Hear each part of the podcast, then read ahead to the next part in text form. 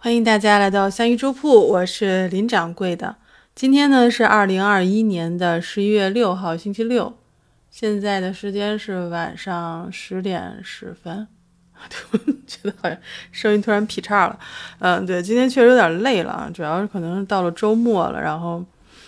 本来想放松，但是今天一天又是很紧张，所以又困，然后有点累，然后可能还有点着急上火。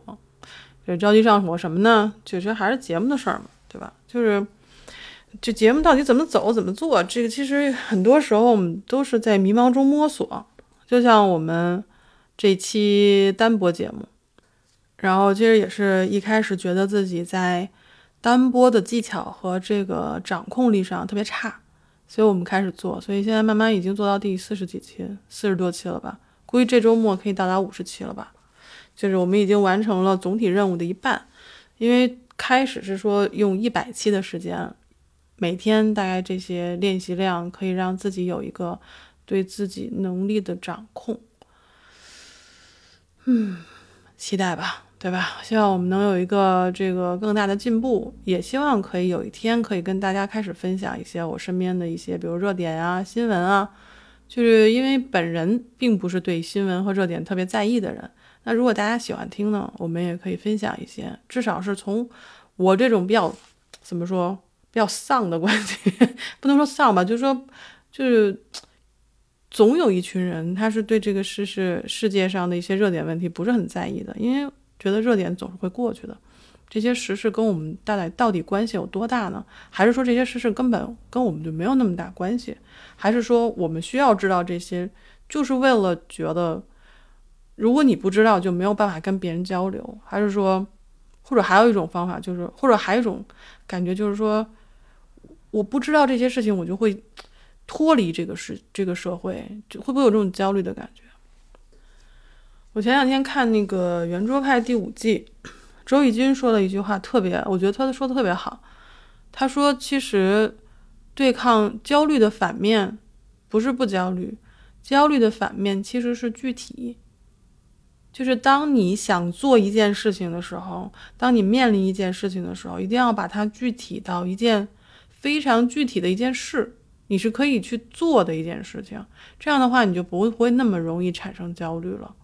所以我觉得至少这个可以应用于百分之八十以上的这种事情。比如说，我们对于未来的这种求学、工作，然后恋爱这些东西，其实我觉得，如果不是那么主观的一种。只凭感觉去判断事情的话，都可以落到实处，都可以落到具体的事情上。就比如说我们做节目，我的单播能力不够，我是有焦虑感的，那我怎么办？我就会去开一个专辑，然后我们来练习。然后非常感谢大家的收听、评论，然后给我支持，这些正反馈都可以让我能够继续走下去。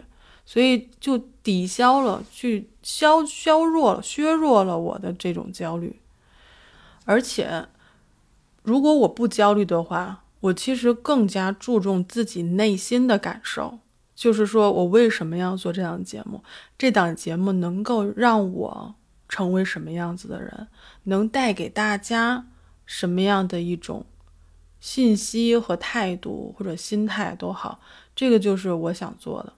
或许以后我们会会更贴近于现实，而不是说就是自娱自乐、自嗨的这种节目，可能会之后会有一些改变。我也是希望大家能够给我及时的一些反馈，让我知道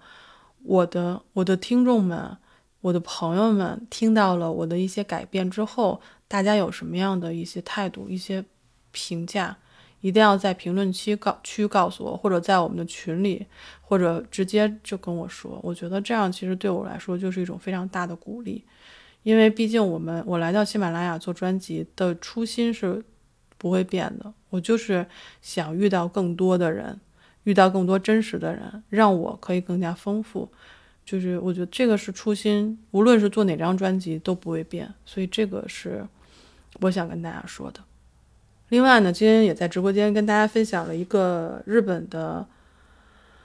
呃，做给小小朋友们看的关于设计方面的一个专题片，叫做《啊设计》，非常可爱，每一次看片头都觉得好开心。那些小朋友们在唱歌，然后就是啊啊啊，就是特别可爱。然后它里面会每期都会有一个专题，然后每期都会请日本的一些设计师，一个设计师，然后小朋友用非常就是童真的那种语言去问他问题，然后他会回答。就是说，其实我觉得这个这个专题片做的非常棒。就是你怎么能把一些设计的这些色彩、形状，然后内涵怎么样说给小朋友听？我觉得太厉害了。就是说，你可能这些小孩子可能需要几几十年才能够成长为一个去学设计的人，但是他在他很小的时候就有一种刺激，告诉他说，当你观察到一样东西，你要怎么去观察它。你要怎么把它拆分开？你要怎么去运运动你所有的思维和想象力去看待一件你看到的事情？我觉得恰恰是我们小的时候欠缺的。我今天在直播间也跟大家说，我说小的时候我最喜欢的事情就是拆东西，比如拆个闹钟啊，拆个手表呀。拆个电子表呀，我们家无数个电子表，就是那种各式各样的电子表，有那种小挂坠的那种，然后还有各式各样那种戴手上的，我都拆。反正买完了以后不超过一星期就会坏。那个 后来我妈说不给我买了，那我就把旧的再拆一遍。所以我就觉得说，当你看到一样东西，然后家长说这东西钱买的，你不要拆的时候，我就会有一种逆反心理，说我就想看看它里边是什么。但是那个时候我们是没有这些这些纪录片、这些专题片可以告诉我说，当你比如说，我们举一个例子，在这个专题片里的，我现在来精神了。我本来挺困的，我现在一说这个我就来精神。就是说，你比如说一碗一碗布丁，然后里面有水果，就那个布丁里面有水果，然后有橘子，然后有那个各各式各样的，他会就是用动画的这种方法告诉你。一碗布丁，这个布丁里面有什么东西？帮你分开，然后告诉你它的就是排列组合，然后放在那边很干净的告诉你这一碗美丽的布丁是由这些部件来拆分开，是这样的。比如说一个鼠标，一个键盘，它一开始都会帮你拆开，然后让你看，就用动画的手法告诉你说这些东西拆开来是什么样子的，然后怎么样去很可爱的一种一种形式，就是特别有意思。然后包括他给你一些图形画出来，我印象特深的是一个一个一个方形的一个小闹钟。我们小的时候应该都会有那种小闹钟，方形塑料的。他一开始不会不是给你看整个闹钟，而是给你看一个洞，然后一个好像就是有条纹的东西，然后一个是旋钮。但你一开始是真的不知道这个是从什么地方来的，你就会看到一个洞在那边，你就会盯着它看那个洞是什么。等他给你看全景的时候，你才知道是闹钟后面的那个，呃，重新设定键，就是回归什么出厂设计的那个 reset 那个那个那个孔，你需要用笔或者用什么捅一下的那个。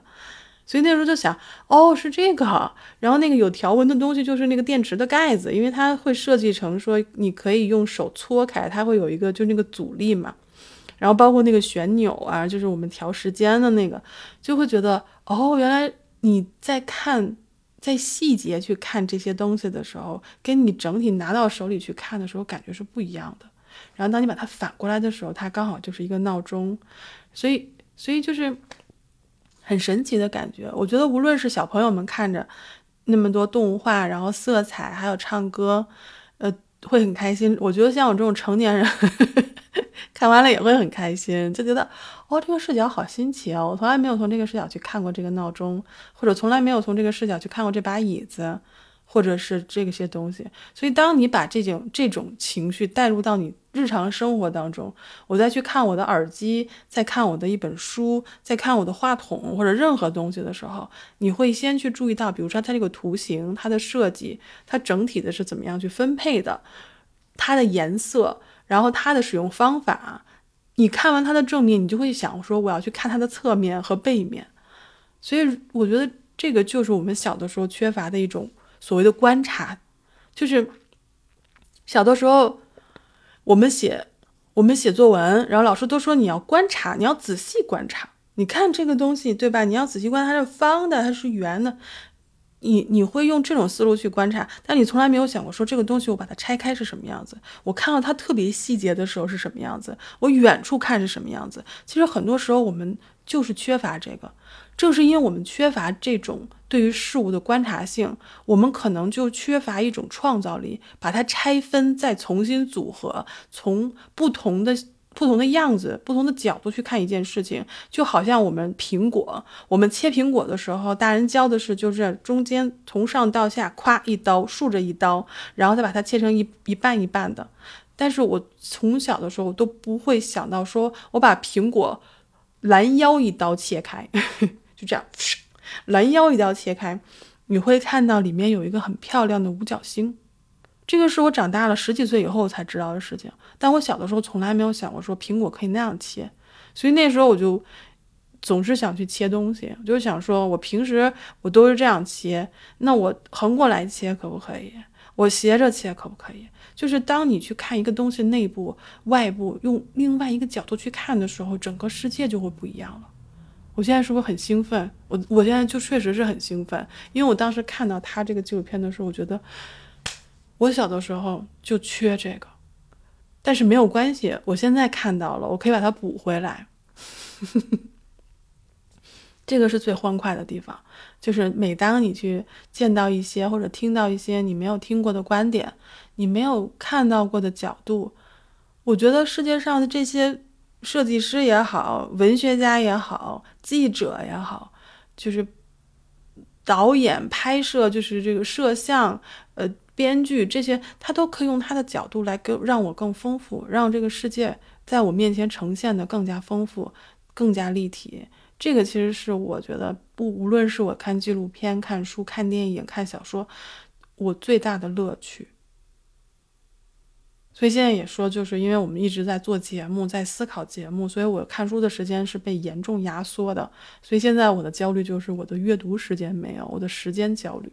所以要怎么缓解时间焦虑呢？就像我们刚才说的，把焦虑把它放在具体的事情上。就是如果有一些事情，你比如说练字这件事情，我需要每天这半个小时的时间挪来做节目的话，因为我做节目还不是很很熟悉嘛，所以我们之前的两周就把这个练习练字的时间推掉了，然后用它来去去做节目。未来呢，我们还是要把这个练字的时间找回来。录节目的时间呢？准备节目，我们可能更加要准备的充分一些。然后每次会有一个专题跟大家去分享。因为最近我们做的这五十期，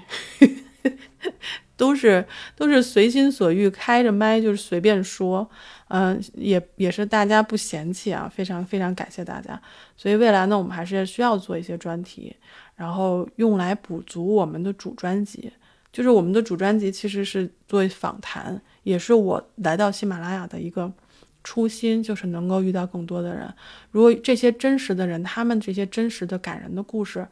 如果我们把它记录下来，放在一张专辑里面，那该有多好啊！这就是我们之前跟所有朋友的这些设想，也就是成就了我们这个三鱼桌布这张专辑。虽然我们现在的这个订阅量还比较低，然后点击率还比较低，但是我相信，就是说。比如说像我们最近做的这个无障碍电影的，以及我们下周三出的，依旧是讨论无障碍这个概念的，都是真人的事情，都是真人经历过的一些事情。我觉得大家感兴趣的话，可以给我们一个订阅，然后听到了我们讲故事的这个节目之后，可以给我们一些评论，这就是给我们最大的支持。非常非常感谢大家。那我们今天其实聊了，呃。关注自己的内心，然后聊了，呃，怎么样去缓解焦虑，就是把事情具体化、可行性，这个是非常重要的。还有就是给大家推荐了一个张，嗯，不是张专辑，推荐了一个这个专题片，叫做《R 设计》，是这个关于设计师怎么样希望培养出可能几十年后的一批新的设计师的这种理念。嗯，我今天看的有一集里面有一个非常。重要的点就是一个设计师说：“你设计的最重要的关键是什么？”就是一个小孩子问他说：“设计的关键是什么？”他说：“就是专注于自己的内心。你要觉得漂亮、开心、有魅力，这个就是你内心的感觉。”就无论怎样的设计，要是没有让人开心、感到喜悦，那就是没有考虑到使用者的心情。所以一定要关注自己的内心，